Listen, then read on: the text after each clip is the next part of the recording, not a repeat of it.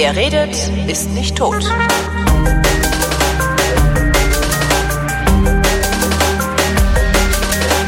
Willkommen zu einer neuen Ausgabe der Wissenschaft, worin Florian Freistetter und Holger Klein sich über Neuigkeiten aus der Wissenschaft unterhalten.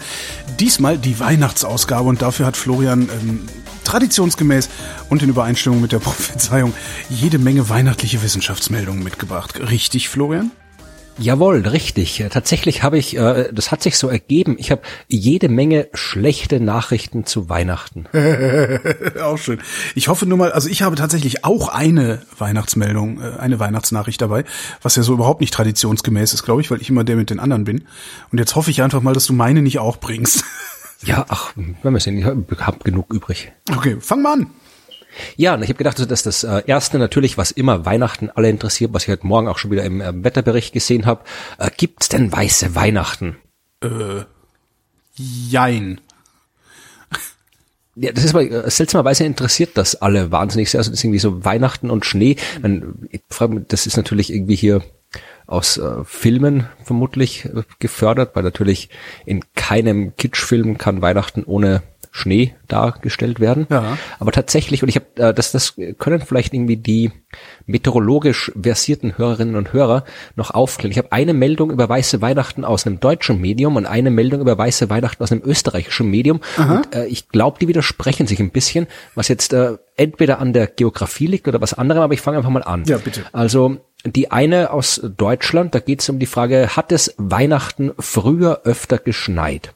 Ja. ja und äh, tatsächlich, das war eine Meldung, die übereinstimmen, sowohl im österreichischen als auch im äh, deutschen Artikel steht, dass anscheinend in den 60er Jahren äh, es so eine Zeit gab, wo tatsächlich äh, für mehrere Jahre hintereinander immer Schnee war zu Weihnachten. Also so eine Art kurze Kältewelle. Mhm. Und das dürfte sich irgendwie so in den Köpfen festgesetzt haben, dass da halt dann Weihnachten Schnee zu haben, äh, Schnee da sein muss. Und eigentlich meteorologisch äh, ist das nicht so der Fall. Also eigentlich ist ähm, Wahrscheinlichkeit für Schnee äh, erst natürlich von Region zu Region unterschiedlich. Also wenn du auf der Zugspitze sitzt, die hatten, glaube ich, irgendwie seit Aufzeichnungen seit 1880 immer weiße Weihnachten auf der Zugspitze. Ja. Aber äh, wenn du jetzt irgendwie in, in äh, Helgoland bist, dann natürlich äh, ist es da eher weniger äh, Schnee. Und es gibt so etwas, das nennt sich Weihnachtstauwetter.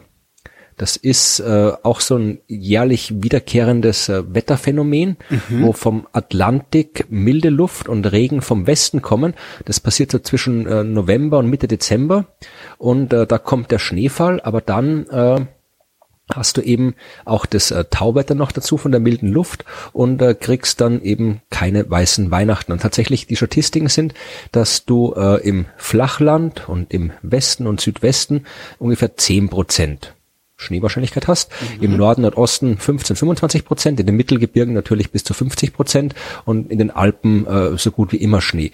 Tatsächlich, und das ist jetzt der Punkt, wo es äh, Widersprüche gibt, äh, vom Deutschen Wetterdienst, äh, der Meteorologe Andreas Friedrich sagt, äh, die Schneewahrscheinlichkeit zu Weihnachten sei seit Beginn der Aufzeichnungen etwa gleich geblieben. Ja. Sagt er. So. Bestätigt auch unser ähm, beim Radio unser Hausmeteorologe. Äh, den habe ich genau das gleiche gefragt in der letzten, in der letzten möglich, also bei der letzten Sendung, wo ich die Möglichkeit hatte dazu. Habe ich auch gesagt, sag mal, äh, hatten wir früher, also in meiner Kindheitserinnerung ist halt weiße Weihnachten, da war halt Weihnachten liegt Schnee und wir haben Schnee getollt und gespielt mit unseren Geschenken und was weiß ich. In meiner Erinnerung gab es öfter weiße Weihnachten und er sagte auch, nee, äh, gab's nicht. Also um Heiligabend rum ist das Wetter tendenziell nicht schneereich. Und er bezog sich jetzt äh, explizit auf Berlin und Brandenburg natürlich. Ne? Genau. Und jetzt die österreichische Meldung vom ORF, äh, die lautet mit der Schlagzeile Chance auf Schnee hat sich halbiert. Und ich lese nochmal weiter vor. Äh, weiße Weihnachten sind in weiten Teilen Österreichs gefühlt zu einer Seltenheit geworden. Dass dieser Eindruck stimmt, bestätigt nun auch die Statistik. Die Chance auf Schnee am heiligen Abend hat sich binnen weniger Jahrzehnte halbiert. Und hier haben wir den äh, Klimatologen Alexander Orlik, der sagt, äh, weiße Weihnachten in tiefen Lagen kommen nicht allzu oft vor, in den letzten Jahren noch seltener. Äh, zwischen 1951 und 1980 gab es in den Landeshauptstädten von Österreich, den Bundesländern, äh, noch doppelt so oft einen 24. Dezember mit einer geschlossenen Schneedecke wie von 83 bis heute. Mhm. Und äh, das ist jetzt tatsächlich, ich frage mich also, ob das äh, die werden die Statistiker nicht erfunden haben. Also ob das jetzt an der Geografie liegt, weil Österreich doch äh, geografisch deutlich anders ist als Deutschland, ja. oder ob's, äh, also die sagen hier, der Herr Orlik, der ist vom äh, Zentralamt für Meteorologie und Geophysik, äh, Grund für die Abnahme ist nicht nur die Klimaveränderung, sondern eben auch äh, diese 60er Jahre Besonderheit. Die 60er Jahre, da gab es eben relativ viele kalte Winter und das äh, wirkt sich auf die Statistik aus. Also in Österreich war äh, von 61 bis 65 jedes Jahr flächendeckend in ganz Österreich Schnee Aha. und in Klagenfurt, Landeshauptstadt von Kärnten, sogar zehn Jahre lang von 61 bis 71. Jetzt ist mit Sicherheit, also das, das liegt mit Sicherheit an der Geografie, weil wenn du überlegst, also der der Unterschied zwischen, was ist denn das, das östlichste Tirol, ne? Östlichste Bundesland? Nee, Vorarlberg. Vorarlberg. Der Unterschied zwischen Vorarlberg und äh, äh westlichste Wien ist Niederösterreich, ne? Ja, Burgenland ist das östlichste. Burgenland, okay. Und der, der Unterschied zwischen, also der, der, der geografische, topografische Unterschied zwischen Vorarlberg und Burgenland, wenn man jetzt die weiteste Ausdehnung ähm, Österreichs nimmt, ist wahrscheinlich nicht so groß wie der Unterschied zwischen München und Flensburg. Also ja, Schleswig-Holstein also, und Bayern. Und wenn die sich sowas angucken, die Meteorologen, dann gucken die auch immer auf den Durchschnitt. Und mag ja sein, dass in München jedes Jahr Schnee ist, in Kiel aber dafür nie oder irgendwie sowas. Ähm, ja. Also ich schätze ja, also mal, das, ist, das liegt wirklich an der, an der Geografie. Ja. ja, also tatsächlich ist irgendwie, ich weiß jetzt, dass man äh, die Österreicherinnen und Österreicher, die zuhören, werden sich jetzt vermutlich ein bisschen gewunden haben, wenn du Vorarlberg und Burgenland als äh, geografisch identisch oder gleich äh, bezeichnest. Das ist einfach weil, die weiteste Ausdehnung, was ist am weitesten ja, voneinander Ja, aber Vorarlberg ist halt, also tatsächlich, es liegt nicht so weit auseinander, wie halt die, die Ausdehnung von Deutschland auseinander liegt, aber Vorarlberg ist doch, Vorarlberg ist hochalpin, da ist irgendwie alles äh, Berge und Burgenland ist eigentlich schon ungarische Tiefebene. Okay. Das ist eigentlich geografisch eine, eine andere Gegend. Aber tatsächlich, ich meine, natürlich ist Österreich kleiner als Deutschland und auch eine ganze, wir haben die Alpen mitten genau. im Land genau. und äh, Deutschland hat die Alpen gerade mal am Rand so ein bisschen und dann hier im Mittelgebirge und ganz viel Küste. Also da wird schon Unterschiede geben. Aber für die Zuhörer, ja. Genau, also für die zuhörenden äh, Österreicher und Österreicher statistisch gesehen gibt's in Wien, Eisenstadt, St. Pölten und Linz, also in Wien, Burgenland, Niederösterreich und Oberösterreich, nur jedes fünfte Jahr am 24. eine geschlossene Schneedecke, Bregenz, Salzburg, Graz, Klagenfurt, also Vorarlberg, Salzburg, Steiermark und Kärnten, jedes dritte Jahr und am besten natürlich äh, Tirol, jedes zweite Jahr Schnee zu Weihnachten.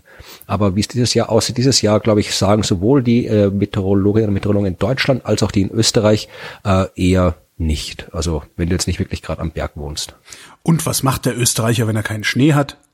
Er singt. Äh, ja, nicht immer, aber nicht immer. Ja. Okay, weil nämlich österreichische Wissenschaftler festgestellt haben, dass ähm, Singen Parkinson-Patienten hilft.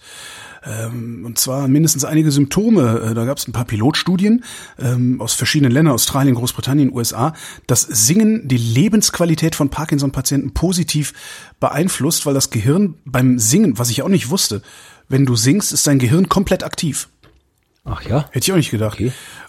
Du ja, schüttest Endorphine aus, Endorphine lindern Schmerzen und regelmäßiges das heißt, Singen. nutzen wir mehr als zehn Prozent? Verdammt, wenn das die Scientologen rauskriegen, ey, dann haben wir, dann haben wir ein Problem. Ähm, regelmäßiges Stimmen, Singen stärkt die Stimme, ist klar. Atemwegskontrolle wird verbessert, Schluckkontrolle wird verbessert.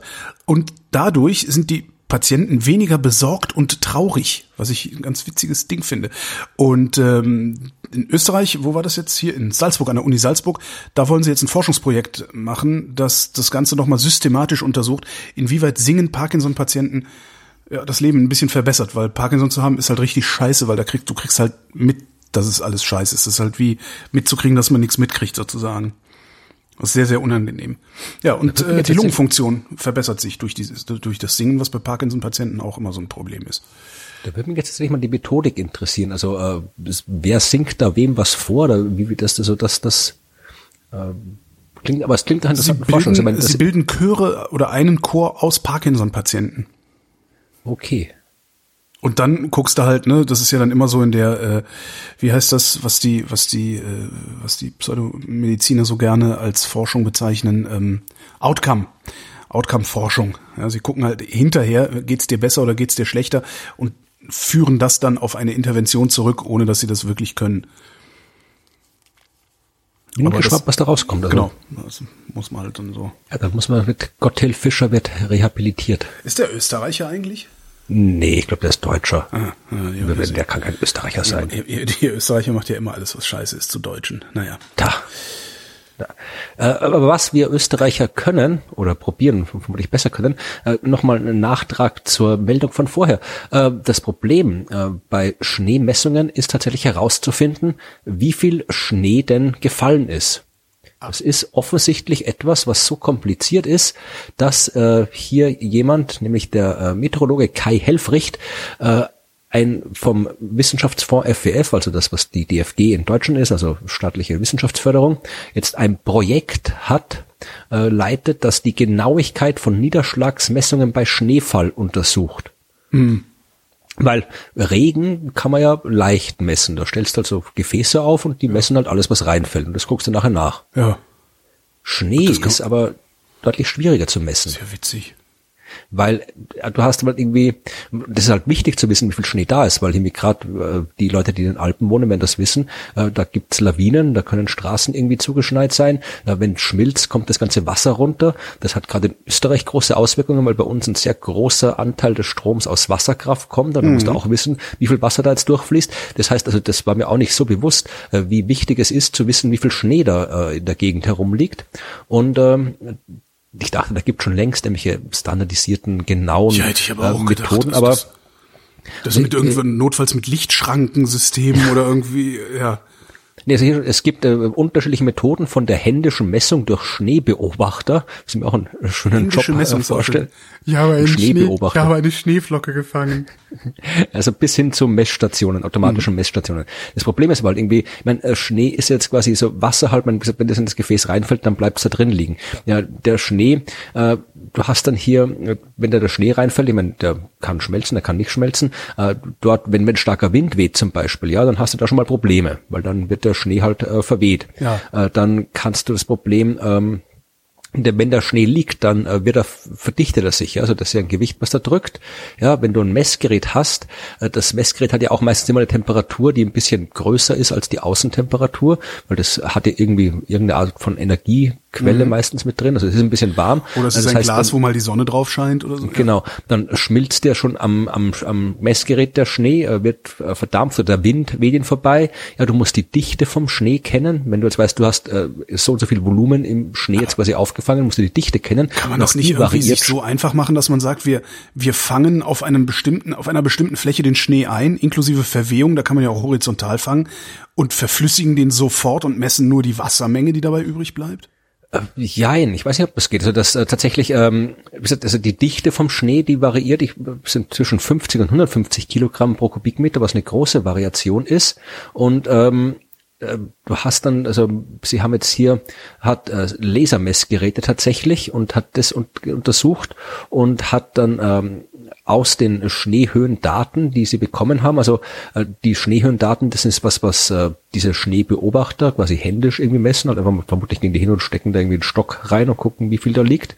Und äh, haben dann geschaut, also was er jetzt gemacht hat, war die äh, seine systematischen äh, vergleichbaren Messungen mit diesen Lasergeräten äh, zu vergleichen mit dem, was halt die ganzen Stationen äh, mhm. messen und dann zu gucken, ähm, welche Stationen liefern denn abweichende, falsche Ergebnisse und zu schauen eben diese systematischen Fehler. Also diese systematischen Fehler ist eben das, wenn du jetzt quasi äh, du, du misst ja nicht immer unbedingt gerade dann, wenn der Schnee fällt, sondern der liegt ja, halt vielleicht schon genau. da, weil du kannst ja nicht irgendwie in Echtzeit Schneemessung, das gibt's anscheinend nicht. Das heißt, wenn der Schneebeobachter da halt irgendwie morgens hinkommt, weil es hat irgendwie am Abend davor geschneit, dann ist mit dem Schnee zwischendurch was passiert. Mhm. Ja, der hat sich gesetzt, da ist wieder, der ist aufgetaut oder sonst irgendwas.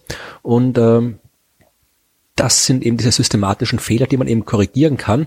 Und ähm, machen jetzt, also was sie jetzt eben machen, sind tatsächlich so äh, Wetterradar auch zu nutzen, wo sie äh, die die schauen, wie viel quasi äh, Volumen Strahlung in, einem, in, der, in, in der Luft Würfel, reflektiert wird, ja. Ah, und das okay. kannst du dann, das geht mit Satelliten und das äh, korrigierst du dann, mit dem korrigierst du dann das, was am Boden kommt. Also das ist noch, ein, das ist ein Bericht jetzt über ein Projekt, das noch im, im Gange ist. Also da ist gibt es noch kein definitives Ergebnis, aber ich fand es halt wahnsinnig interessant, dass da jemand hier äh, sein wissenschaftliches Leben damit verbringt, äh, rauszufinden, wie viel Schnee denn rumliegt. Also so eine Frage, die eigentlich ziemlich trivial erscheint, aber offensichtlich nicht trivial ist, mhm. aber trotzdem irgendwie sehr, sehr wichtig ist. Also das, das fand ich. Wobei die, wichtig, die Wichtigkeit, da, da weiß ich nur, das, leuchtet mir noch nicht so richtig ein, weil eigentlich geht's ja darum, wie viel Wasser ist da gebunden. Naja, also wie viel, wie viel Wasser ist auf einer bestimmten Fläche oder in einem, in einem bestimmten Raum gebunden, das dann hinterher über Talsperren oder sonst wie in die Wasserleitung kommt. Nee, jetzt, wenn du zum Beispiel gerade irgendwie, wenn, das ist dir als Deutschen natürlich komplett egal, aber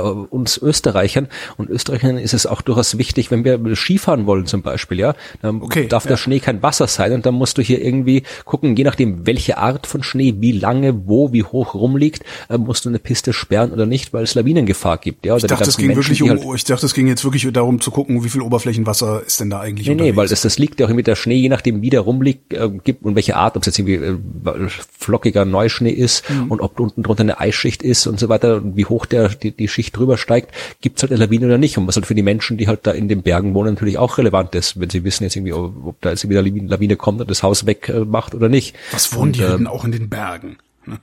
Tja, ja, ja. ja. Wo soll man denn sonst wohnen in Österreich? Können wir Keine, in einem keine Burgenland wohnen? Genau, genau das, das ist, ganz Österreich zieht ins Burgenland.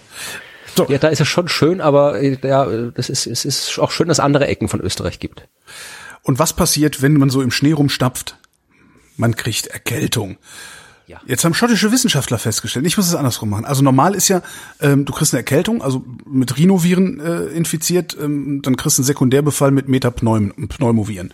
Ähm, auf Deutsch, wenn du Schnupfen hast, kriegst du meistens auch Husten, kennst du. Ne? Also erst kommen die Schnupfenviren, dann kommen die Hustenviren oder umgekehrt. Jetzt haben schottische Wissenschaftler festgestellt, das passiert nicht unbedingt, wenn du mit einer Grippe infiziert bist.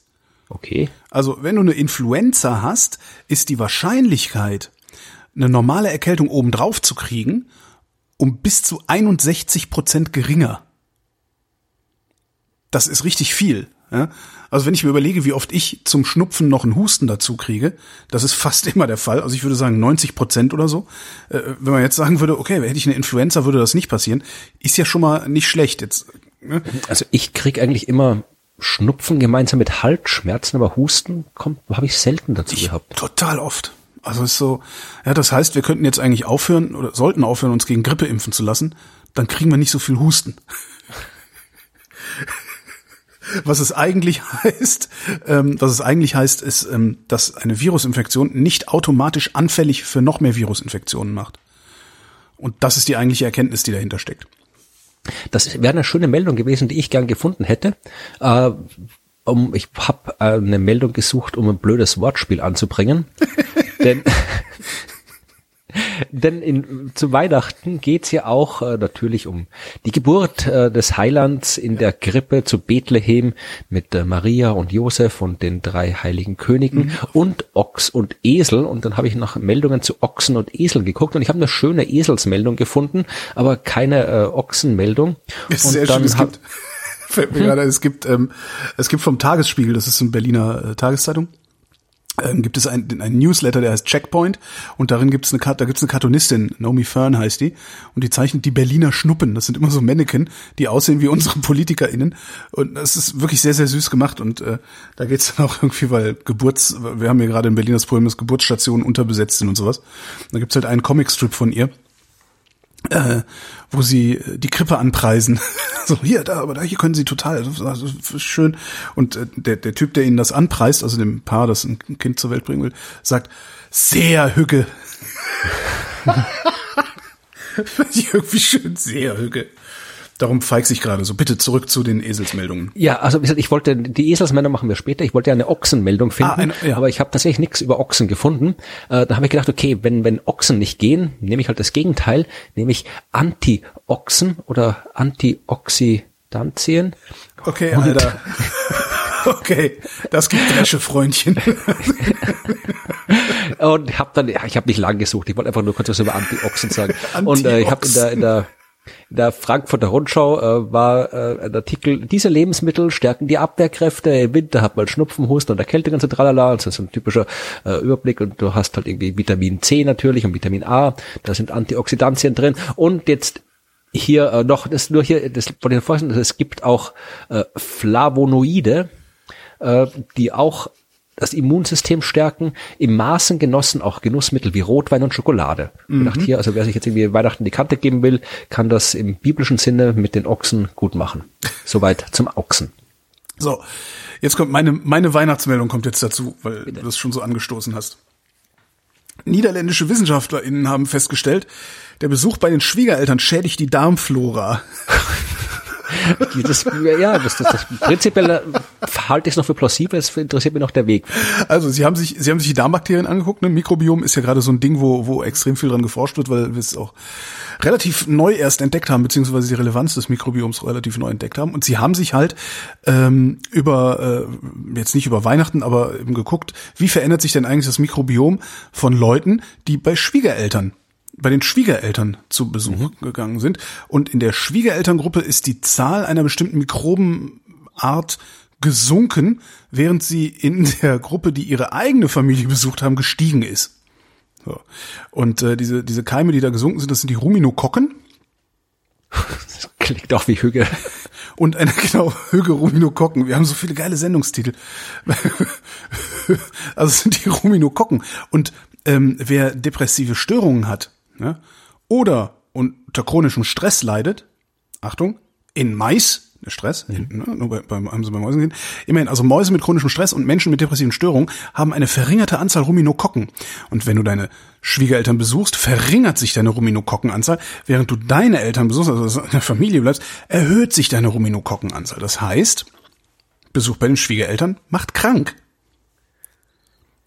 Das ist jetzt tatsächlich die Frage, ähm, ob das äh, jetzt quasi damit zusammenhängt, weil ich, ich überlege gerade, ich kenne mich natürlich nicht aus mit, mit Mikrobiomen und so weiter, ob das jetzt einfach an der Umgebung liegt, oder einfach du hast äh, quasi dein, dein, dein Bakterien, äh, deine Bakterienzusammensetzung, die du im Körper hast, spiegelt sich ja vermutlich auch in deiner Wohnung wieder, weil du da am meisten Zeit hast. Äh, ja, es gibt, es gibt Zusammenhänge zumindest, ja. ja, ja. Oder ob das halt irgendwie so, so ein psychischer Effekt ist. Äh, nee, deine Psyche, die Psyche macht da, das, also das, gut, das wäre jetzt natürlich auch nochmal zu untersuchen, wahrscheinlich, inwieweit das ein psychosomatischer Effekt ist.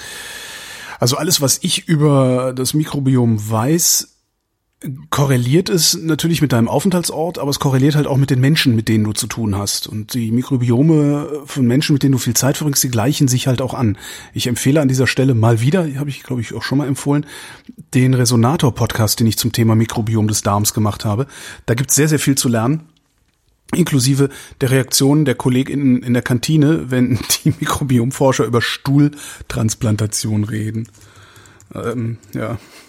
Was jetzt natürlich interessant, weil man natürlich äh, ist das hier die äh, aus äh, Schlagzeilen ähm, technisch ist natürlich irgendwie Besuch bei den Schwiegereltern macht den Darm äh, schlecht. Ja, man, man, die, Schlagzeile lautet, die Schlagzeile lautet natürlich Schwiegereltern sind ungesund.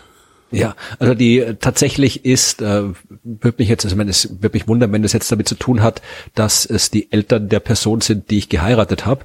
Äh, ob das müsste ich also gut sehen, wenn ich jetzt irgendwie hier die, die, weiß ich nicht, irgendwelche ganz fremden Leute besuche oder die meiner nicht verheirateten Lebensgefährtin äh, die Eltern besuche, also das mit den Schwiegereltern, das es könnte ist, auch jemand anders sein. Ja. Wollte ich gerade sagen, das wäre da, da ich wollte mal sicher gehen, ob es da nicht doch noch irgendwie einen wissenschaftlichen Grund gibt dafür. Dass es ausgerechnet die Schwiegereltern sind, das konnte ich nicht finden. Also das war jetzt nicht nicht. Es ist vermutlich leichter, weil Weihnachten, wir besuchen mal Weihnachten. Ja, Sie haben halt geguckt, wer besucht seine Familie, wer besucht seine Schwiegereltern. Das ist einfacher zu gucken. Genau. Ja, aber trotzdem, geht zu euren Schwiegereltern zu Weihnachten. Ja, so jetzt. Auch wenn es krank nett. Ja. Genau. Ja. Im Zweifelsfall könnt ihr es denen vorwerfen. Dann äh, gibt's jetzt von mir schlechte Nachrichten äh, zu Eseln. Ah, okay. Ähm, tatsächlich äh, schlechte Nachrichten, denn äh, der Esel ist bedroht. Die Hälfte der weltweiten Eselpopulation könnte in den nächsten fünf Jahren getötet werden. Von äh, äh, Keim oder von Mensch? Nein, von Chinesen. Was ja in etwa das gleiche ist. Keim und Chinese finde ich sehr schön. Funktioniert sehr, sehr gut, aber auch nur, weil du Österreicher bist. Ich hätte Chinese gesagt und damit wäre der Witz auch irgendwie, also der Stabreimwitz. Ja. Ja, äh, tatsächlich, es geht hier um eine, äh, ich bin mir jetzt nicht sicher, ob das jetzt hier so, das ist jetzt hier die äh, Meldung, äh, die stammt vom... Das, das, dafür kriegen wir Dresche. Von Keimen oder von Menschen? Nein, von Chinesen. Das noch eine dritte Kategorie ist. Ja. Nee, du hast aber nicht gesagt, du hast gesagt von Keimen, ich habe gesagt von Chinesen. Nee, ich habe so, gesagt Keim oder Mensch. Und du hast gesagt, nee, hast du nicht gesagt. Du, äh, wohl. Spult alle zurück und genau, stellt spult, fest, dass ich recht hatte. Alle, genau, und stellt fest, dass ich recht hatte. Ja, also wer jetzt? Der, der Chineser. Also. Der Chineser ist schuld am Niedergang des Esels. Nee, pass auf, also ja. das Ganze kommt von einer britischen NGO namens Donkey Sanctuary, also so eine Eselsschutzorganisation offensichtlich. Kenn ich. Und es geht ja. ähm, um traditionelle chinesische Medizin. Ach, der ja. Scheiß, ja, ja. Genau, der halt tatsächlich, der ist weder traditionell noch Medizin. Äh, Chinesisch ist er, ja. Äh, wer aber, weiß, wer weiß. also, und äh, da gibt's eine, die verwenden ja alle möglichen äh, Tierbestandteile, wo halt Tiere wie Bärengalle und alles, wo die Viecher halt wirklich unter elendsten Bedingungen gehalten werden. Und ein Mittel, das sie haben, nennt sich, äh, ich kann es nicht aussprechen, ich lese es einfach vor, wie es da steht, Eyao. Und äh, das äh, soll die Blutzirkulation verbessern und gegen Blutarmut helfen. Und ähm, das wird aus Eselshaut gemacht, ja. Mhm. Und ähm, laut wieder dieser NGO, die jetzt definitiv nicht äh, objektiv das Ganze ist, weil die ist ja explizit als Eselsschutzorganisation. Äh, ja. Die sagen, äh, die schätzen, dass äh, 4,8 Millionen Esel benötigt werden, um den Bedarf an diesem EGAO zu decken. Und ähm, momentan gibt's 44 Millionen und dann, ja, wenn du da halt davon welche umbringst, dann bleiben halt irgendwann äh, nur irgendwie die Hälfte übrig. Und tatsächlich äh, ist die Zahl äh, der Esel in China seit 1992 um 75 Prozent zurückgegangen. Krass. Und deswegen importieren und die Waren. Für, nur für diesen Scheiß. Ich weiß nicht, vermutlich wird es auch andere, wenn Esel werden auch auf andere Art und Weise sterben, nehme ich mal an. Aber tatsächlich importieren, äh, importiert China wahnsinnig viel Eselshaut, ja. Und ähm, jetzt sagen auch hier wieder, also in Brasilien, auch in anderen Ländern ist jetzt die Zahl der Esel zurückgegangen. In Brasilien ähm, um in zwölf Jahren um 28 Prozent, in Botswana um 37 Prozent, in Kirgisistan um 53 Prozent und so weiter. Also die werden wirklich ähm, werden äh, gekauft, äh, gestohlen oft und dann transportiert, nicht vernünftig versorgt. Die meisten verenden schon auf dem Transport und so weiter. Und ähm, ja, also anscheinend ist es auch eines von den Problemen, die äh, man nicht so auf dem Schirm hat. Es gibt jetzt schon 18 Länder, die den illegalen Handel mit Eselshaut äh, verbieten wollen oder gerade dabei sind, den zu verbieten. Und ähm, steht auch, dass selbst wenn es so Schlachtverbote gibt wie in äh, Ghana und Mali, dann äh, ja werden die halt irgendwie lebendig außer Landes gebracht und dann da hinter der Grenze abgemurkst. Und äh, die werden wirklich irgendwie, äh, die Leute, die die verkaufen, ja, äh, die klauen die oft vorher. Und das ist natürlich, wenn du, so ein Esel, der ist ja meistens kein, kein äh, Kuschelhaustier, sondern die Leute, die den Esel haben, die brauchen den ja, ja. auch, ja, als, als das ist wie ein Handwerker, wie ein Handwerker so Werkzeug aus dem Auto zu klauen, ja. Genau, ja. ja. Die sind quasi angewiesen drauf. Die schreiben hier auch wieder diese NGO, 500 Millionen Menschen sind auf Esel angewiesen. Mhm. Ja, und ähm, das ist, es gibt ja auch äh, in Europa einen Schwarzmarkt, ja, also da auch, auch, also wenn jemand jetzt irgendwie vorhat, aus dem Urlaub irgendwie ein Eselshaut oder was auch immer irgendwie einzuschmuggeln, äh, das ist verboten, ja, also das ist, äh, darf man nicht. Und äh, ja, also das, das, wie gesagt, das sieht man wieder mal, dass vieles von dem, was halt so jetzt immer heißt, ja, das ist ganz esoterische Quatsch, ja, das ist zwar blöd, aber harmlos, äh, manches ist nicht harmlos. Ja. Das erinnert mich dann immer dran, ähm, ist jetzt nicht China, ich, ich kenne keinen Komplementärchinesen, aber ein Freund von mir ist Inder und die Inder haben ja auch so ein Kokolores, äh, da heißt das Ayurveda. Genau, ja. Äh, wo ich dann auch gesagt habe, aber Ayurveda und so. Und der, der meinte nur, da bist du bescheuert. Ayurveda, das ist was für arme Leute. Sobald ein Inder ein bisschen Geld hat, geht er zum Arzt. Fand ich irgendwie auch ganz gut. Der ist jetzt auch Brahmane, der hat's leicht. Äh, aber ja, fand ich irgendwie ganz schön, das mal aus, den, aus dem Mund eines Inders zu hören. Das ist das so ist das mit der TCM ja auch. Man, die ist, also die ist ja nicht, man, äh, da gibt schon irgendwie so Zeug, das irgendwie traditionell ist. Weil natürlich, bevor es moderne Medizin kam, gab, haben halt die Menschen alles Mögliche irgendwie genommen, was halt manches hat gewirkt, manches nicht. Aber das, was die TCM so wie sie heute ist, das ist ja auch etwas, was dann halt ähm, vom kommunistischen Regime damals äh, tatsächlich auch forciert wurde als quasi eigene Medizin, weil halt dann, äh, ja, weil es die, die waren halt unterversorgt mit allem damals. Ah, okay. Und dann haben die sich und, einfach äh, so ein Kokolores ausgedacht und gesagt, ja, hier macht mal das, dann, dann braucht ihr gar keinen Arzt. Genau. Ist also, ja das nicht ist eine dumm, sehr ne? vereinfachte ne? Darstellung, aber im ja. Wesentlichen ja. Aber ist ja eigentlich nicht dumm. Also ich war, ist, äh, weil was da passiert ist ja, also du heilst ja sowieso. Ne, es gibt ja so, so, so Schätzungen, dass äh, mindestens 80 Prozent aller Erkrankungen von alleine wieder weggehen, wenn man lang genug wartet. Ähm, das heißt, TCM amüsiert die Leute so lange, bis die Krankheit von alleine weggeht. Wenn die Staatsführung damals das schon erkannt hatte, ist es natürlich ein sehr sehr cleverer Trick. Dummerweise ja, äh, ist er nicht nachhaltig. Ja. Ja, und es, man, man kann sich dann, dann, wenn man das schon macht, dann, dann denkt man sich halt irgendwie sowas aus, wo du halt irgendwie nur ein bisschen ein paar Zuckerkügelchen irgendwie zusammenmischen genau. musst und nicht irgendwie die ganze äh, Tierwelt irgendwie abmurksen musst und ihre Penisse oder Haut oder sonst irgendwas zu essen, ja. Stimmt, ja. So, was haben wir denn hier noch? Ach genau, ich habe hier immer eine Frage an dich. Ähm, also die Internationale Astronomische Union hat ähm, eine Aktion gemacht, die hieß Name Exo Worlds. Es gab weiß was, 112. ja, Ja, Ich kann nichts dafür. Und Ich lehne das ab. 112, 112 Teilnehmerländer durften jeweils äh, ähm, ein paar von Himmelskörpern äh, benennen. So und Österreich hat äh, zwei, äh, was ist es, was einen Stern und einen Exoplaneten benannt und die heißen Franz und Sissi. So, Ja. Und jetzt wollte hätte ich mal eine Frage. Was läuft denn da eigentlich falsch bei euch? Das wollte ich gerne mal wissen. Ja, Ja, ähm, was ist hier Exofranz? Ich habe keinen blassen Schimmer. Ich habe mich auch schon sehr, sehr äh, darüber äh, ja echauffiert, amüsiert. Äh, tatsächlich, es gab ja viele, also jedes Land hat quasi so einen Stern äh, mit Planet zugeteilt bekommen und dann durften halt da äh, so Organisationen Vorschläge machen, dann gab es eine Jury, die halt dann es ausgewählt hat. Es gab auch irgendwie ein paar Regeln, ja, also halt irgendwie keine, glaube keine lebenden Personen und so weiter, also die üblichen Einschränkungen.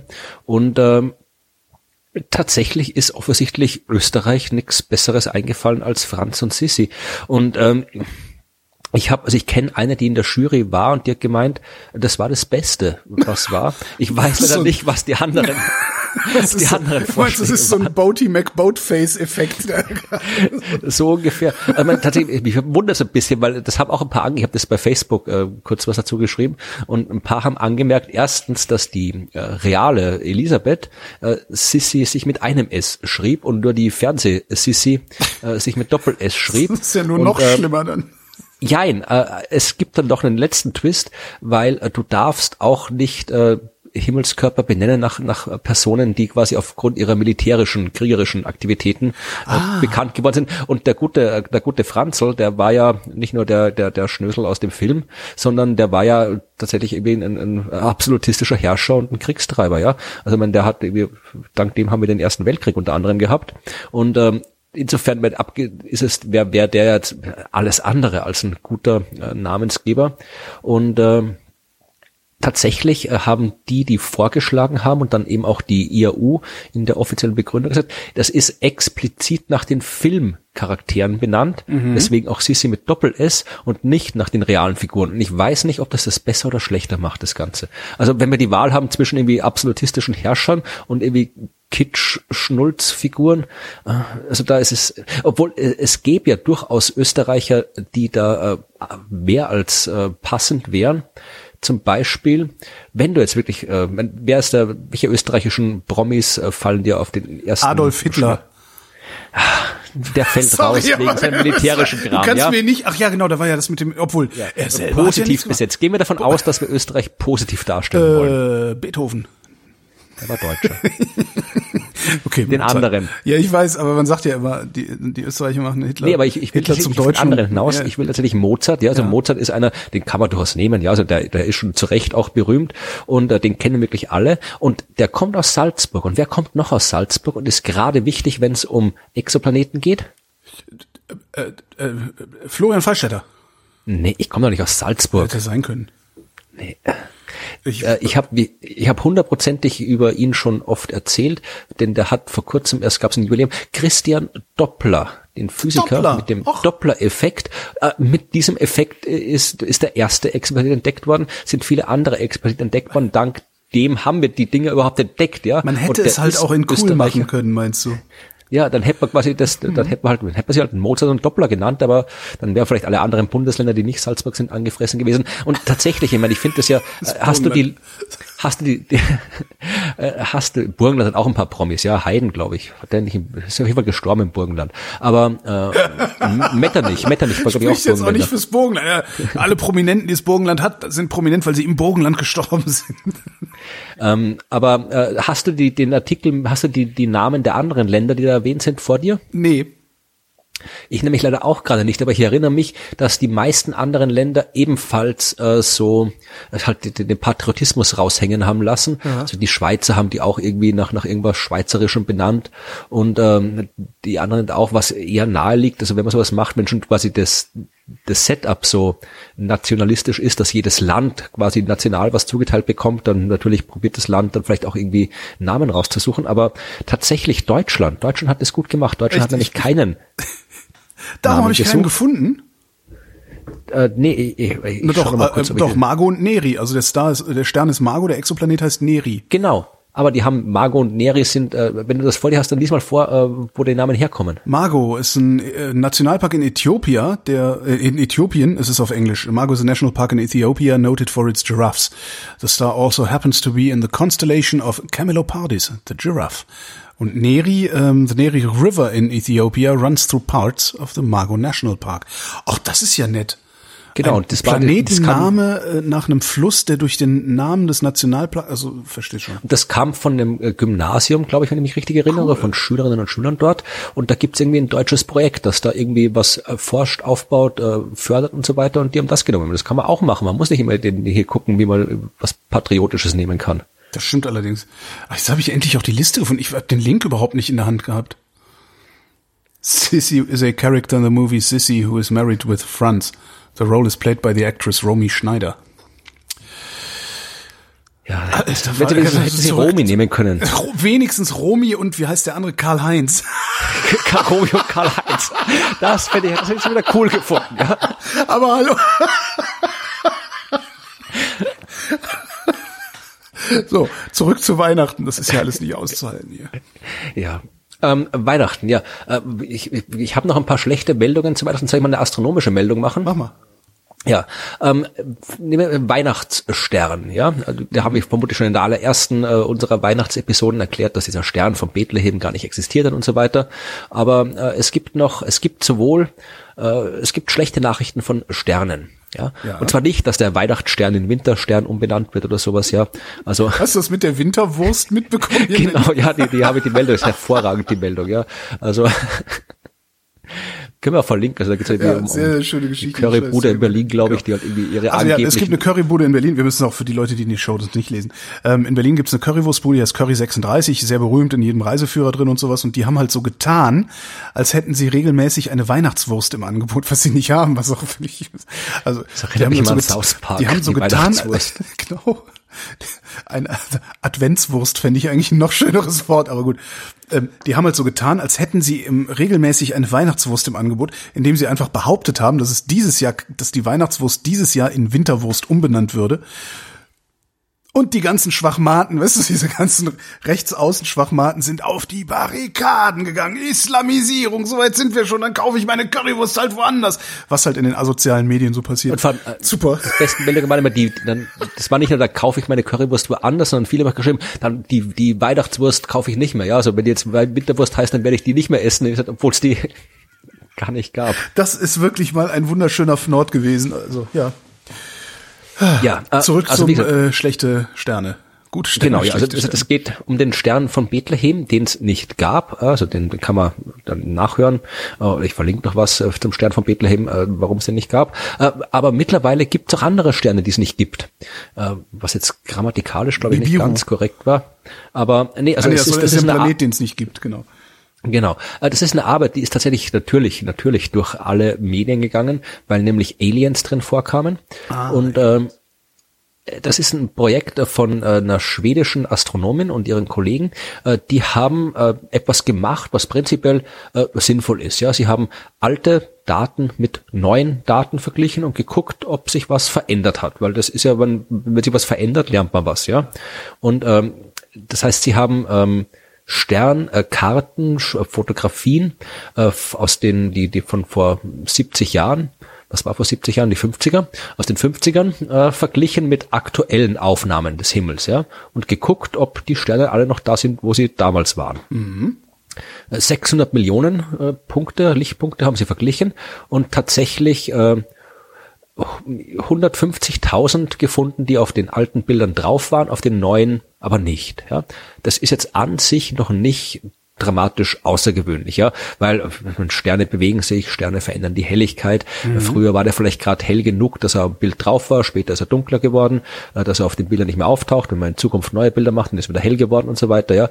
Wenn ein Stern sich bewegt, dann äh, ist er nicht mehr da, wo er bei der ersten Aufnahme war, dann checkt der Algorithmus, äh, die gucken ja nicht händisch nach, dass es nicht da ist und so weiter, ja. Aber die haben halt dann noch ganz genau hingeschaut, haben dann welche im Detail untersucht, also wirklich händisch untersucht und haben wirklich 100 Sterne gefunden, äh, die tatsächlich weg waren, ja. 100 verschwundene Sterne.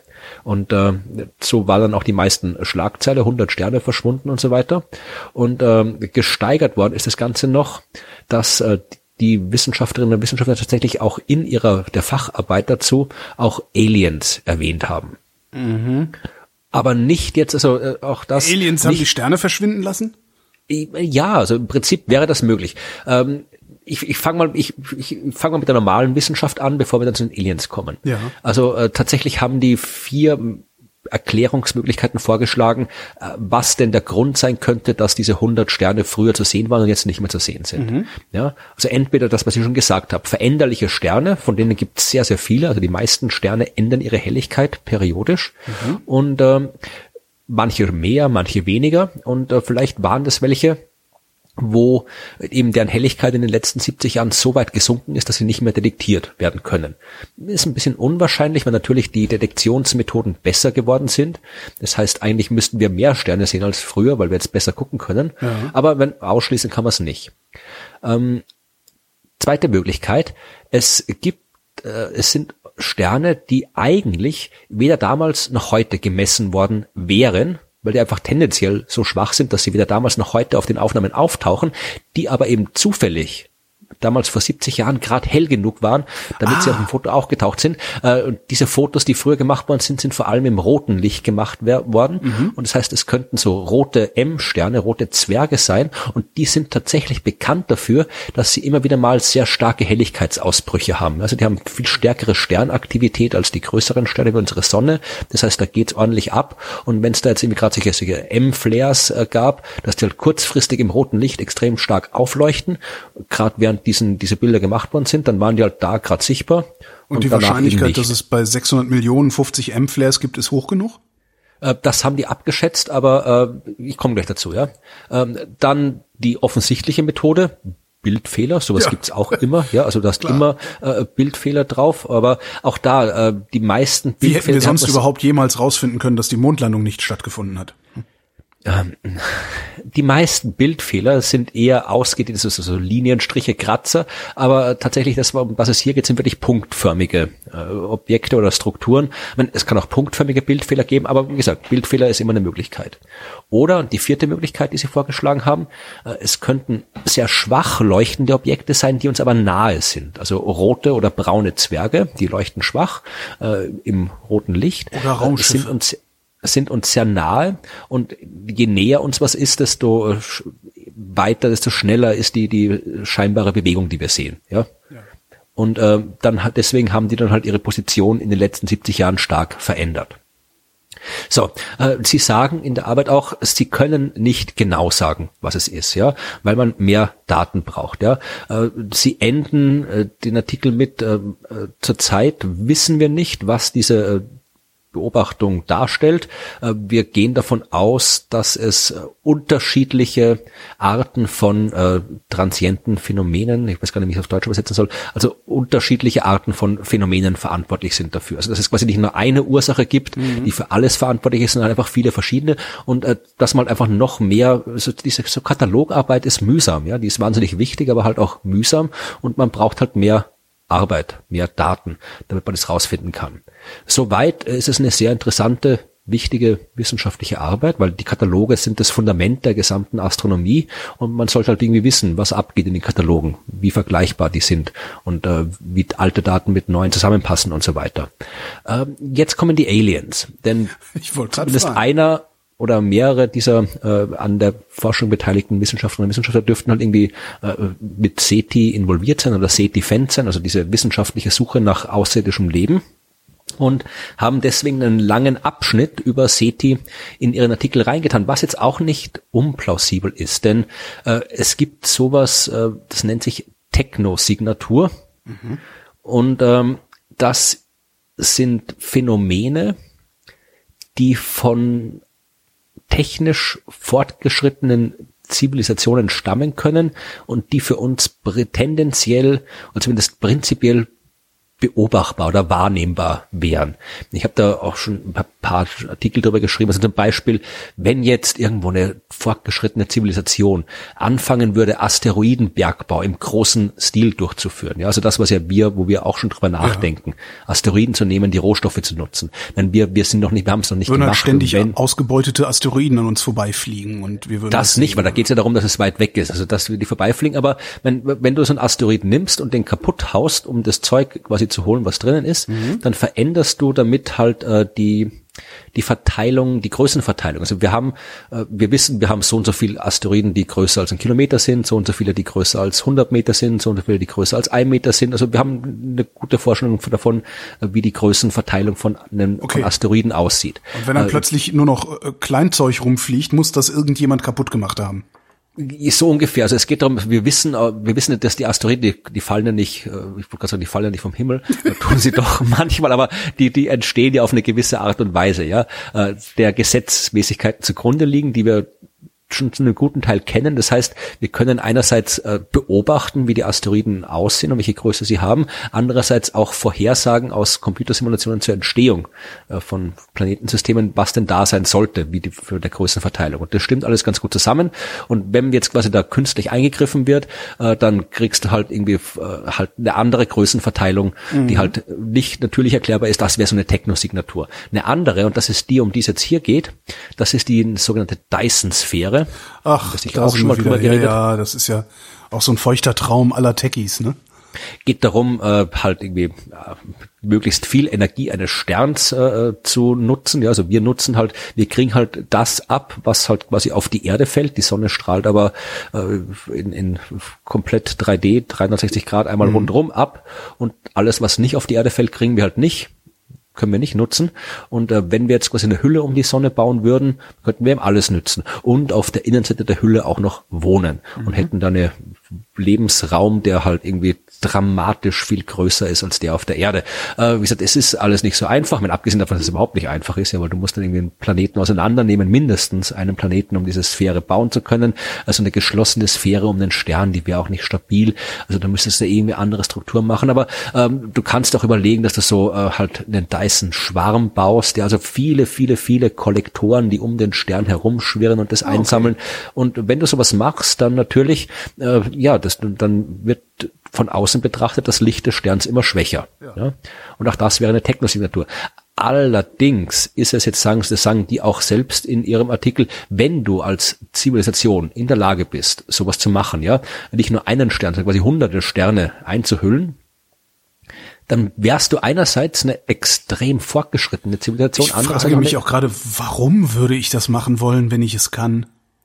Naja, Energie. Also du brauchst halt irgendwie Energie und wer weiß, also wie halt der, der Energiebedarf steigt. Also äh, du okay, brauchst ja. halt da, und aber in dem Fall haben die gesagt, ähm, hier, äh, wenn du das kannst, dann, dann, dann fängst du nicht an, hier Stern für Stern äh, einzubasteln, sondern dann äh, nimmst du ein schwarzes Loch im Zentrum einer Galaxie.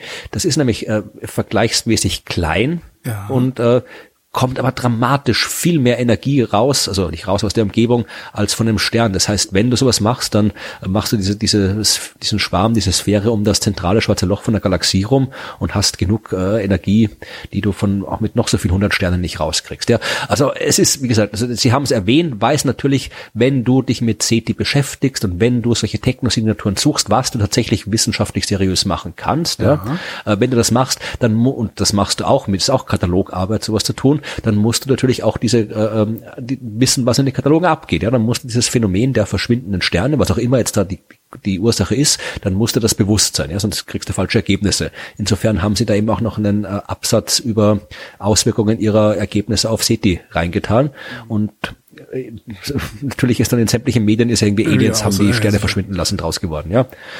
Und, ähm, und haben uns Oumuamua geschickt, um nachzugucken. Genau, ja. Da war wahrscheinlich Geld drin, ja. Wie ist so die Rechnung. das ist eigentlich wie so Rohrpost. Asterohrpost, egal.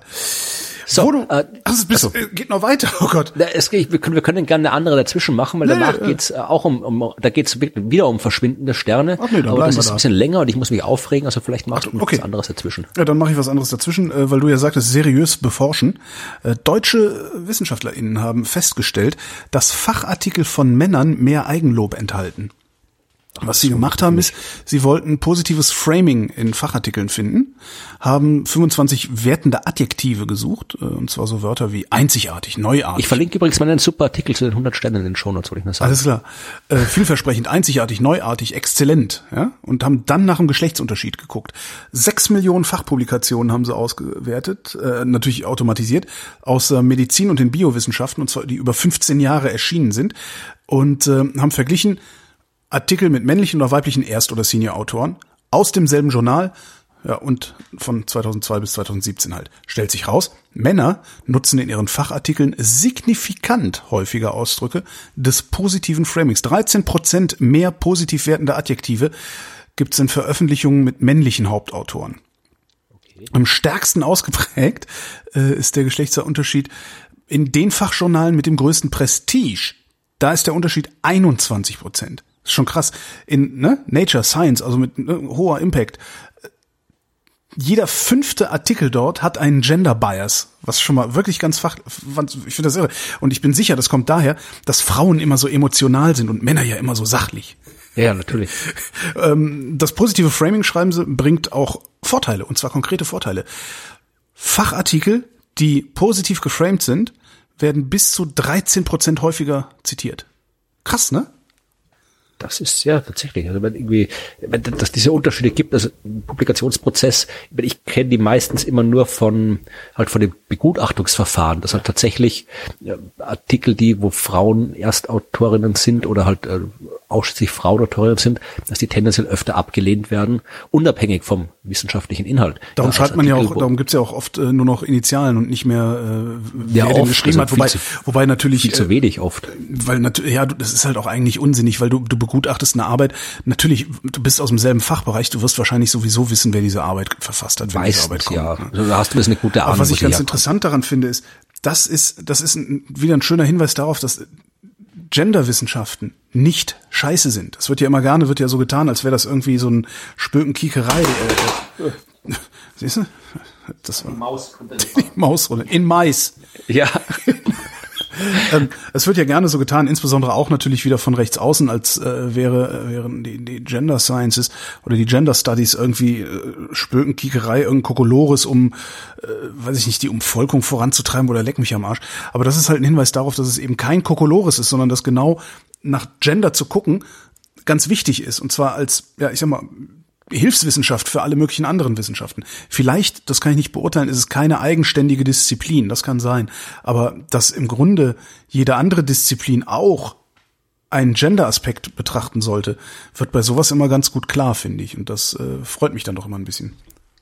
Ja, das ist, äh, das ist tatsächlich, dass die, die, äh, ich überlege, war eine Frage, die ich mir noch nie gestellt habe, ob Genderforschung eine eigene Disziplin ist oder nicht. Ich meine, tatsächlich, ich meine, äh, es Na, du kannst ja, darin einen Master machen zum Beispiel damit, obwohl ja, das schon, aber das ist rein, dass das technisch das schon geht. So. Aber natürlich ist es so, das, das, so ein ähnliches Diskussion haben wir in der Astronomie auch immer, was, wo es immer diskutiert ist jetzt die Astronomie gehört jetzt zur Physik, ist hier ein eigenständiges Ding.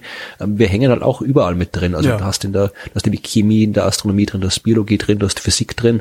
Also eigentlich ist halt die Frage, was du jetzt quasi, ob das jetzt quasi äh, die astronomischen Aspekte der anderen Wissenschaften Wissenschaften nimmst oder sagst, okay, nee, die Astronomie steht drüber und alles mhm. andere sind quasi so die, die, die Spezialisierungen drunter, was ich natürlich irgendwie vertrete. Das Klar. Also, und du kannst natürlich, kannst du auch aus der, aus dem vielfachen Aufkommen eines Gender Bias in allen möglichen Wissenschaftsdisziplinen und in allen möglichen Ausprägungen. Daraus kannst du natürlich auch ableiten, dass es eigentlich eine übergeordnete Disziplin geben müsste, die das in irgendeiner Form zusammenfasst und daraus ihrerseits wieder, ich sag mal, Gesetzmäßigkeiten abzuleiten versucht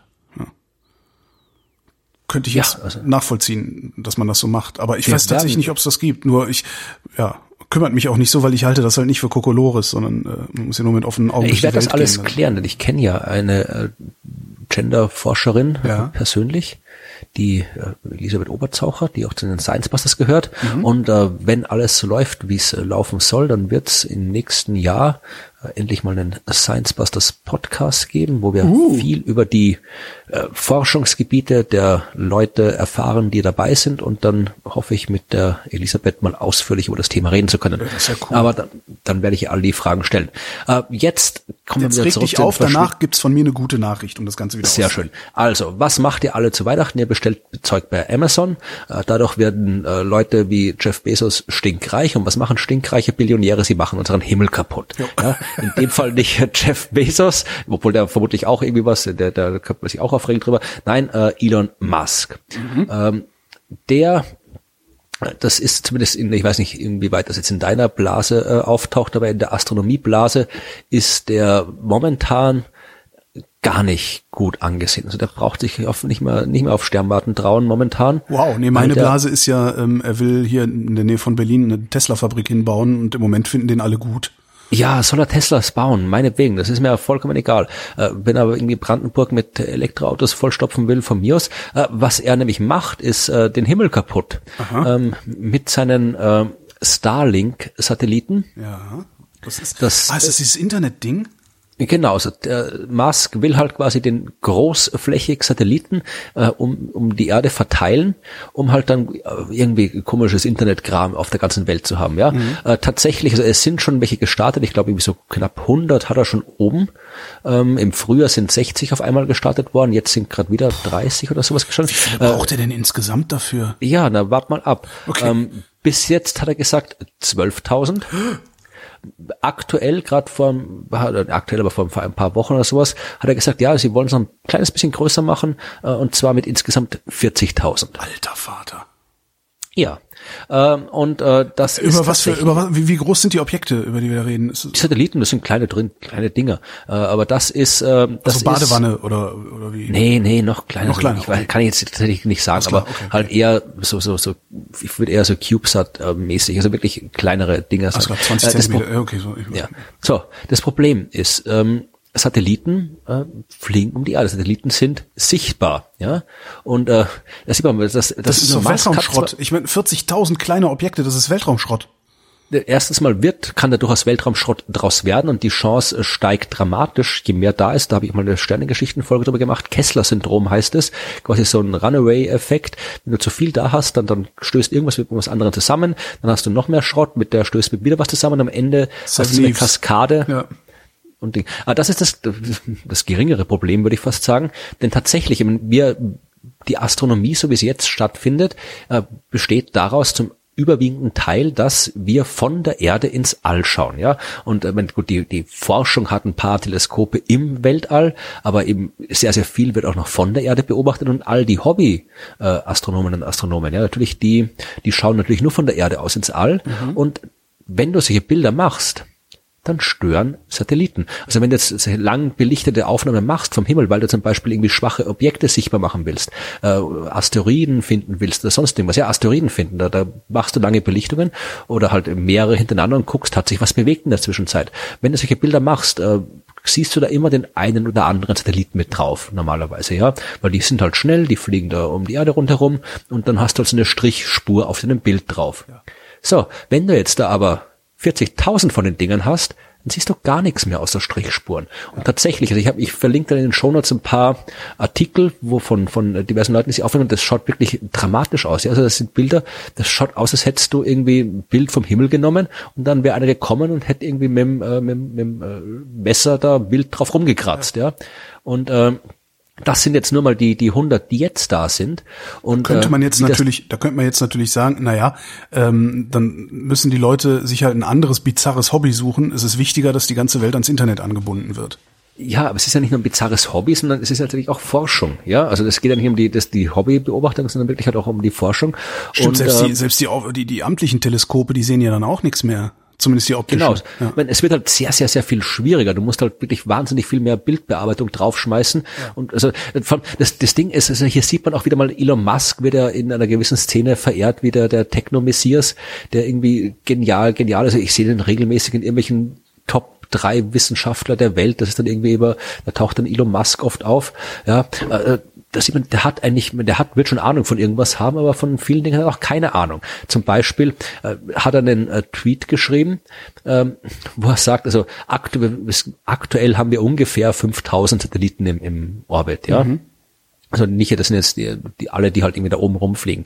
Und er schreibt ja, also von denen, frei übersetzt aus einem Tweet, äh, von denen 5000, äh, die, der da null Prozent, das hat er wirklich geschrieben, äh, null Prozent der Leute checken, dass das Satelliten sind, ja. Und auch sagt er wieder, seine Starlink-Satelliten, die wird man nicht sehen, außer wenn man wirklich ganz genau weiß, wo und ganz genau äh, hinschaut. Und das hat null Prozent, ähm, null Prozent äh, Auswirkungen auf die Astronomie. Und wir müssen äh, die Teleskope sowieso alle ins Weltall bringen. Er, er hat auch in einem anderen Tweet gesagt, auch die ISS kann man ja nur deswegen sehen, weil die Lichter eingeschaltet haben dort. Das sonst, ansonsten, ja, ansonsten könnte man die nicht sehen. Und äh, dann hat er gemeint, ja, na, er wird die schon irgendwie, er wird seine Dinger irgendwie so anmalen oder so das auf Umlaufbahnen fliegen lassen, das, dass die nicht stören. Sicher, dass das nicht Donald Trump gesagt hat? Frag mich nicht. Also das, das, aber er hat da anscheinend echt überhaupt keine, kein Bewusstsein, Wissen, Schimmer, was das heißt, wenn du da 50.000, 40.000 von den Dingen in, in, in den Himmel schießt, ja. Mhm. Und das ist tatsächlich was, also da haben sie jetzt schon, schon von Anfang an äh, die Astronomen und Astronomen äh, drüber aufgeregt und jetzt, äh, das ist tatsächlich äh, gestern, also äh, am 19. Dezember, hat die europäische Südsternwarte also wirklich die große europäische Organisation, eine der größten Astronomieorganisationen der Welt, ein äh, öffentliches äh, Statement äh, publiziert, genau über das Satellite Constellations and the Impact on Astronomy, wo sie halt, wie es halt so eine Organisation halt tut, ja, relativ höflich äh, und äh, zurückhaltend formuliert, aber halt im Wesentlichen wenn man es jetzt frei übersetzt sagt, wenn das so weitergeht, dann wird's sehr, sehr schwierig und sehr, sehr schlimm, ja. So. Und da muss man sich irgendwelche Sachen überlegen, um da was dagegen zu tun. Gibt es keine Instanz, die das untersagen kann? Nein. Also Donald Trump hat doch jetzt die Space Force gekriegt. Die kann die Papptickets verteilen. Space Force. Die kann, die, so, was, aber gibt's, gibt's keine, es gibt keine supranationale äh, Entität, die sagen kann, nein, das kommt da nicht ich hin. Ich wüsste jetzt, ich glaube, du musst schon, also ähm, es geht, das ist was, was ich in manchen Artikeln gelesen habe. Ich glaube, im Spiegel war das ähm, ähm vom ein Artikel. Äh, es gibt die internationale Fernmeldeunion. Ja. Das ist eine Behörde von der UNO, äh, die vergibt Satellitenbahnen. Ja, also da, da musst du dich mhm. halt irgendwie anmelden, ja, ähm, dass du, du musst halt den Start von Satelliten anmelden. Ja, also in den USA ist es die, die Federal Communications Commissions mhm. und äh, das, die, die leitet aber weiter an die internationale Fernmeldeunion und weil natürlich irgendwie, da musst du halt irgendwie, du kannst nicht einfach nach Lust und Laune Dinge da oben rumfliegen lassen, weil dann passiert genau das, dass die zusammenstoßen. Und ähm, deswegen meldest du jetzt quasi das an und äh, meldest die Orbits an, weil dann, dann gehören die dir halt. Und ähm, es kann durchaus sein, dass, äh, sagen manche, dass Elon Musk es vor allem macht, um halt mal eine Reservierung für diese ganzen Orbits zu kriegen. Ah. Aber so wie, gesagt, früher, aber tatsächlich wie man früher äh, Domains äh, besetzt hat. So ungefähr. Aber tatsächlich ist es ist halt wirklich ähm, es, es sagen auch viele, dass es da tatsächlich eben, dass es jetzt quasi ein Anlass wäre, um da jetzt wirklich mal äh, irgendwelche besseren, verbindlicheren Regeln irgendwie zu schaffen, weil das ja wirklich momentan halt immer noch so ein bisschen so nach Wildwest-Manier ist. Ja, du gehst da hin und steckst halt dein Claim ab und dann gehört's dir. Also und, und das eigentlich, eigentlich ist das nicht die, die optimalste, äh, der optimalste Weg, mit dem Thema umzugehen. Aber äh, ja, ist halt die Frage, ob das, ich meine, wie, wie, wie schwer es ist, international und in dem Fall brauchst du ja wirklich alle Länder mit dabei, weil mhm. zumindest alle, die in der Lage sind, Satelliten ins All zu schicken, was schon überraschend viele sind. Mhm. Aber wenn jetzt irgendwie China sagt, der machen wir nicht mit, wir schicken unser Zeug dahin, wo wir es hinhaben wollen, dann bringt dir das auch nichts. Also da müssen ja wirklich alle mitmachen und wie, wie, wie gut wir kooperieren können, haben wir gerade wieder beim Klimagipfel in Madrid gesehen. ja, ja, also das ist was, was, was wir nicht gut können. Also insofern bin ich da eher pessimistisch, was das angeht. Interessant ist, ich äh, google so währenddessen, weil ich gerne mal einen von diesen Satelliten sehen würde, habe ich jetzt noch nicht äh, geschafft. Also zu gucken, wie groß die sind und sowas. Ähm, es gibt noch mehr Anbieter. Äh, SpaceX macht das, dann gibt es noch eine Firma, die heißt OneWeb, eine, die heißt Telesat und Amazon will auch sowas Ach machen. Doch, Projekt Kuiper heißt es. Sagt die Wikipedia, Projekt Kuiper heißt es und bei Amazon sind es immerhin dreieinhalbtausend Satelliten, die da hochgehen. Ja, ja. es ist dann nicht so viel wie bei Musk, aber es ist, es ja, aber die 100, halt die wir so, jetzt haben, da schon. Ich weiß halt nicht, ob das nötig ist. Das nötig, Leute? Kann man das nicht? Also was, was ist das Problem? Nicht alle haben Internet.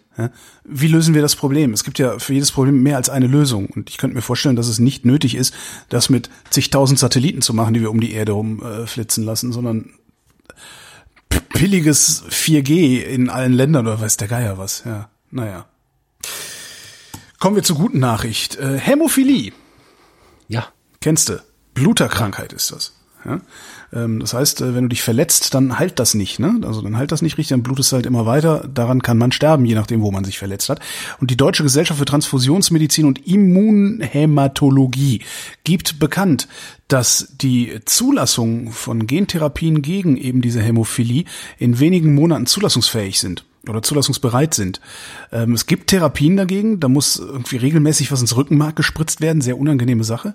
Ähm, was sie aber, woran sie jetzt gearbeitet haben und was halt kurz vor der Zulassung steht, ist die Möglichkeit, das defekte Gen zu reparieren und den Körper dadurch zu animieren, selbst den Blutgerinnungsfaktor zu produzieren. Ähm, mit einer viralen Genfähre wird dann das neue Stück eingeschleust. Auch ein ganz geiles Ding, virale Genfähre. Äh, ist halt die Idee, dass du ähm, indem du Viren in den Körper einbringst, den Huckepack andere Sachen, Wirkstoffe genau, ja. oder sonst irgendwie was mitgeben kannst. Also ganz toll. Das ist das erste ist, äh, dass mit Salmonellen ähm, Hirntumore bekämpft werden können. Das ist auch so eine Genfähre. Äh, naja, anderes Thema. Jedenfalls, ja, äh, Hämophilie könnte bald heilbar sein, indem du das einmal einbringst und dann ist es in Ordnung. Nicht für alle, die an Hämophilie erkrankt sind, aber für viele, die an Hämophilie erkrankt sind. Und ich finde das eine sehr gute Nachricht. Ja, äh, andererseits wäre dann äh, die, mir fällt gerade nicht ein, welche es war, aber es gab ja früher immer diese äh, mehrteiligen Weihnachtsserien im öffentlich-rechtlichen. Habe ich mit Begeisterung geschaut. Ja, war Jahr. super. So Patrick Packard und so, ne?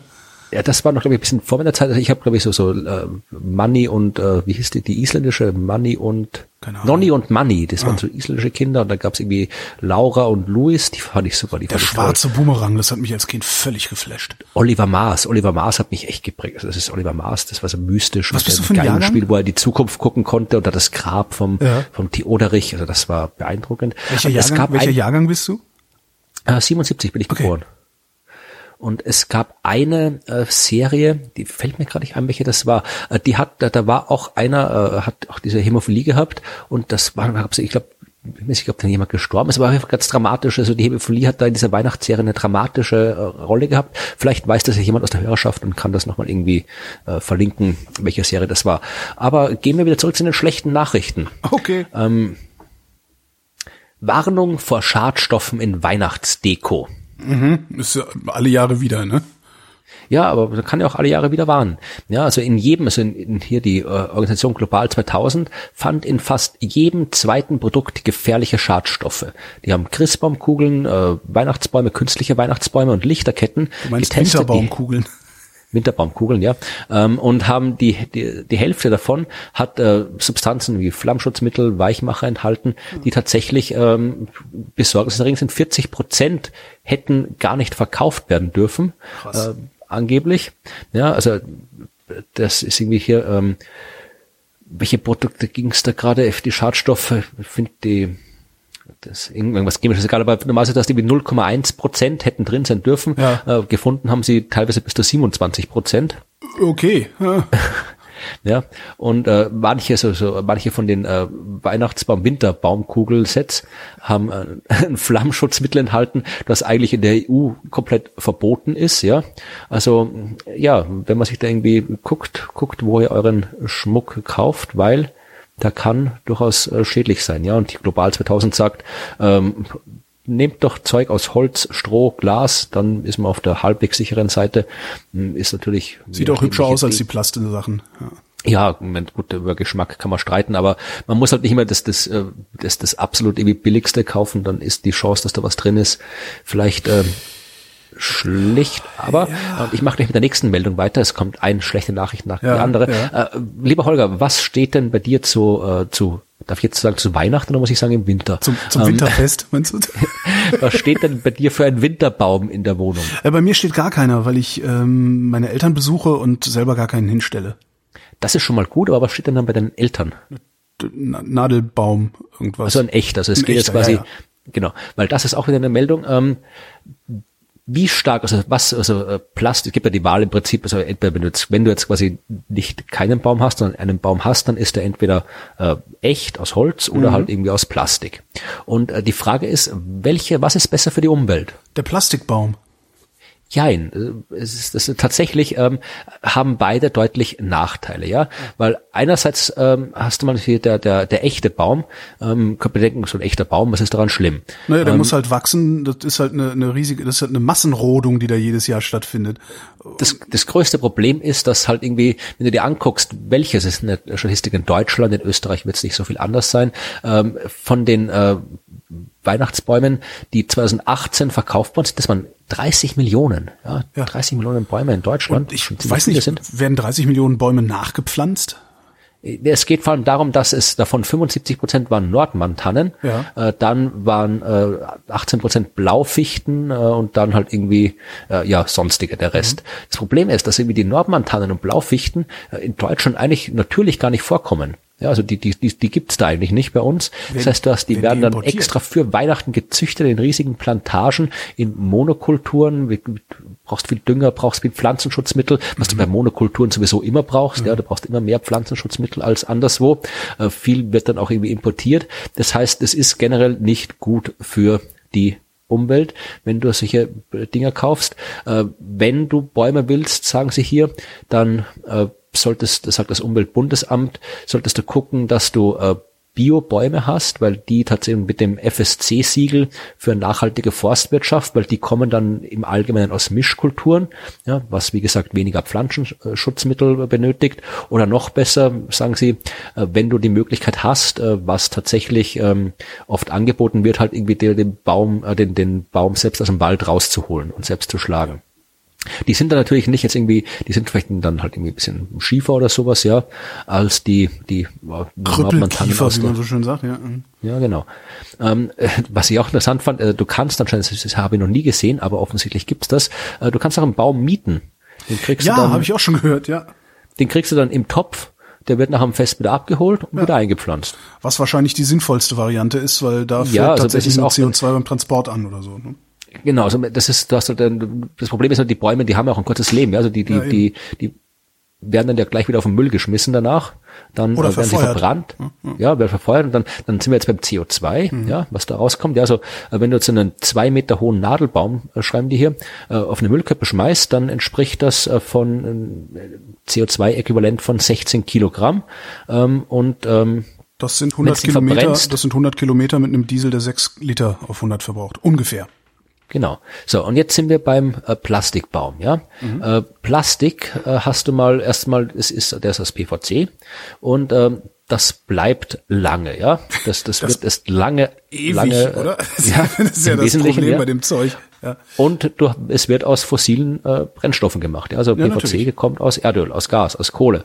Und ähm, sagen die hier, also wenn du einen zwei Meter hohen Plastikbaum machst, dann hast du da ungefähr 40 Kilogramm CO2-Äquivalent drinnen. Aber die, die streckst du ja über zehn Jahre, wenn du es ordentlich anstellst, wenn du das Ding Das ist die Frage, ob die Leute dann wirklich die sagen. Also die sagen tatsächlich hier, ein Plastikbaum hätte nach äh, gut zehn Jahren eine bessere Klimabilanz, Ja. als wenn du jedes Jahr einen neuen echten Baum hast. Allerdings, ähm, es gibt tatsächlich eine Studie dazu, äh, dazu äh, von aus Kanada, die haben gesagt, dass, dass die eigentlich erst, weil du dann noch irgendwie, du musst halt den ganzen äh, äh, die, die, die, die, Aus, die Produktion mitrechnen, ja, also die, die Produktion, was die Produktion dieser Plastikbäume für Auswirkungen aufs Ökosystem hat und so weiter. Und wenn du das alles einrechnest, sagen diese Kanadier, brauchst du 20 Jahre, ja. Und ähm, wer hat überhaupt den gleichen Baum 20 Jahre lang benutzt? Wahrscheinlich eher nicht, ne, weil dann geht irgendwas kaputt und ähm, also ich vermute mal, die Wahrscheinlichkeit ist sehr gering. Also ich die wenigsten Gegenstände benutzt man so lange. Ja. Selbst Also die wie gesagt, die, die beste Möglichkeit ist tatsächlich keinen Baum zu haben, was Ja. ein bisschen trüb ist zu Weihnachten, weil er ist ja, ist ja schon schön, so ein Weihnachtsbaum, ja. Und äh, die sagen, halt, also tatsächlich irgendwie das umweltfreundlichste ist eben einen Baum, einen echten Baum aus Holz, der aus der Region stammt, der aus Mischkulturen stammt, eben dieses äh, nachhaltige Forstwirtschaft oder Biosiegel hat, oder halt tatsächlich irgendwie selbst in den Wald gehen, dort wo es erlaubt ist, natürlich muss ich jetzt dazu sagen, ähm, und sich da einen Baum zu suchen, oder halt einen Baum mieten, wenn das irgendwie geht. Und ich habe tatsächlich meine letzte Meldung für diese Sendung. Ähm, kann man prima auf Weihnachten bürsten, ist mir gerade aufgefallen. Wenn ihr dann zu Hause sitzt und äh, Smalltalk machen müsst, hätte ich hier ein Smalltalk-Thema für am äh, Esstisch sitzen. Amerikanische WissenschaftlerInnen haben äh, die tiefste Schlucht der Erde entdeckt. Oh ja, das habe ich gehört, ja. Äh, bisher ist das tiefste Ding, also die tiefste an Land, ne? Also tiefste im Wasser ist immer noch der Marianengraben mit elf Kilometern Tiefe. Ähm, bisher äh, an Land tiefste Schlucht äh, Grand Canyon mit 1800 Metern. Und jetzt haben die ein Ding gefunden, das äh, unter dem Denman-Gletscher in der Ostantarktis liegt. Dummerweise habe ich nicht geguckt, wie sie es vermessen haben, aber wahrscheinlich Radar irgendwas. Ähm, Stock reingesteckt. Stock reingesteckt. 3500 Meter tief ist das Ding. Das ist ordentlich tief. Die tiefste Landschlucht des Planeten, die wir bisher gefunden haben. Dreieinhalb Kilometer tief unter der Ostantarktis. Das ist doch gut zu wissen. Dann habe ich noch eine kurze Meldung, bevor ich zu den Geschenktipps komme. Die ähm, witzigerweise alle deine, alles deine Bücher sind, ne? Nee, ich habe tatsächlich, tatsächlich ein Buch, das ich allen empfehlen will, das nicht von mir ist und dann noch die übliche, der übliche Werbeblock. Aber davor noch ein, das ist jetzt hier die eine wissenschaftliche Arbeit von äh, Mathematikerinnen aus Hongkong. Mhm. Äh, der Titel heißt äh, dieser Arbeit Religious Festivals and Influenza und haben tatsächlich die, die eigentlich naheliegende äh, Frage gestellt, breiten sich im äh, ansteckende Krankheiten wie eben die Influenza äh, im Umfeld äh, von großen religiösen Feierlichkeiten äh, schneller aus als sonst. Ja. In dem Fall ging es jetzt nicht um, um, um Weihnachten, sondern sie haben Chanukka in Israel und dann äh, den, den Hajj äh, in, in diversen äh, arabischen Ländern, also Bahrain, Ägypten, Irak, Jordanien, Oman und Katar untersucht und äh, Daten zwischen 2009 und 2017 äh, dabei äh, untersucht und tatsächlich äh, festgestellt, dass äh, das passiert, was zu erwarten ist, dass nämlich äh, du immer äh, Peaks, also irgendwie, äh, na, was heißt Peak jetzt schon wieder auf Deutsch? Äh, äh, Ausschläge.